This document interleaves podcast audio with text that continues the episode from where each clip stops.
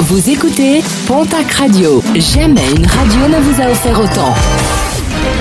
L'information locale à 9h, c'est sur Pontac Radio. Bonjour Jean-Marc Courage Sénac. Très belle matinée. Huit mois de prison ferme, verdict du tribunal correctionnel de Mont-de-Marsan qui jugeait deux hommes d'une vingtaine d'années. Ces derniers, surveillés entre les mois de septembre et décembre, étaient jugés pour avoir acheté et revendu des stupéfiants et notamment de la cocaïne.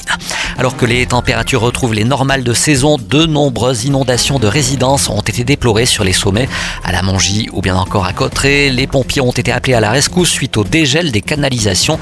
Des canalisations détruites par le gel. Fort heureusement, une grande partie des logements n'était pas occupée, ce qui n'a pas nécessité de reloger les résidents. La campagne de vaccination pour les personnes âgées de plus de 75 ans et pour celles à très haut risque débute ce lundi.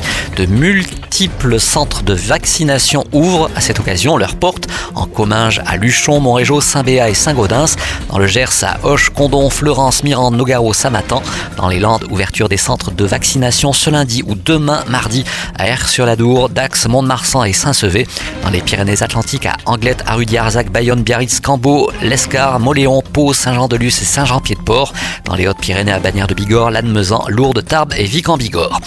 Les résultats sportifs de ce week-end, on démarre comme d'habitude avec du rugby top 14 et dans le derby basco béarnais, ce sont les Béarnais, la section paloise, qui l'ont emporté sur Bayonne 22 à 23 en Pro D2, défaite de Mont-de-Marsan qui recevait Perpignan 7 à 30, en national défaite de Tarbes à Massy 17 à 6 en basket Jeep Elite.